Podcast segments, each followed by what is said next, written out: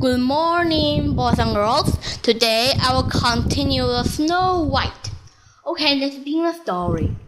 How have you found your way to our house? asked the dwarf. So she told them how the stepmother and uh, had tried to kill her, how the hunter and spotted her life, and how she had run the whole day through until at last he had found their little house.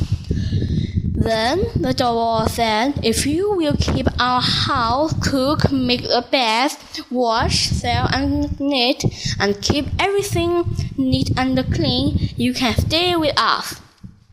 And you shall want for nothing. I will with all my heart, said Snow White. So she stayed with them and kept their house in order. Every morning they went out along um, the mountain to seek arrow and cold, and came home ready for the supper in the evening. The young girl was let alone all day long. So the good wolf warned her, Beware of you wicked stepmother, who will soon find out that you are alive. Be sure not to let anyone into the house. Now the queen believed that Snow White had died, had known about that she was a king the first and the fattest woman in the world.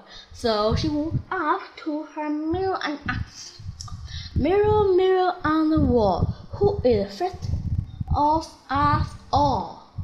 And the mirror replied, Queen, you aren't the first her I called, but Snow White over the seven hills, who with seven dwarfs now well is first still uh, a the queen reigned.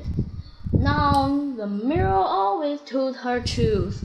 She left her sure that the hunter and left her, and Snow White was still alive.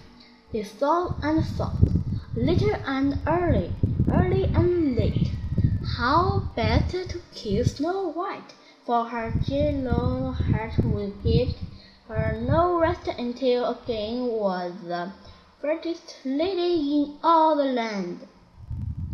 At last the queen saw of a plan. He painted her face, or dressed herself like an old paper woman, and changed her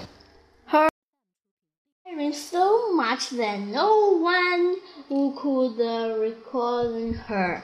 In this disguise, she went over the seven hills until she came to a house of seven dwarfs.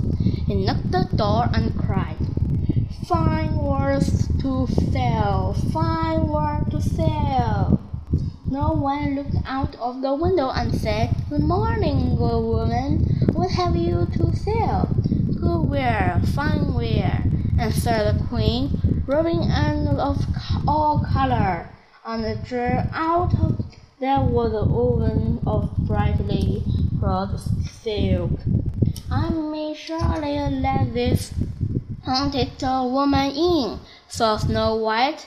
So she unfastened the door and brought herself some pretty rubbing.